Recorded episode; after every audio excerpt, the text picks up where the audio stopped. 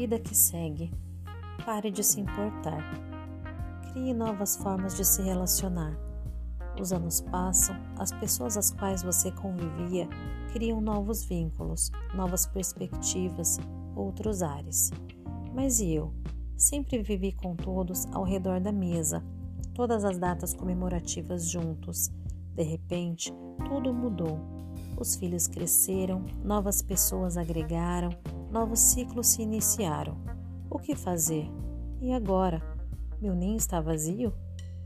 Encha-o de novas pessoas, novas vivências. Seus filhos jamais serão menos importantes ou menos valiosos. Não pare no tempo.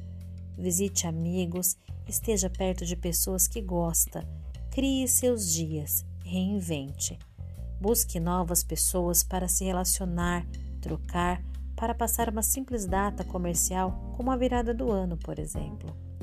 Não se sinta só. Eles trilharam um novo caminho. Escolha que um dia você também fez quando deixou a casa de seus pais.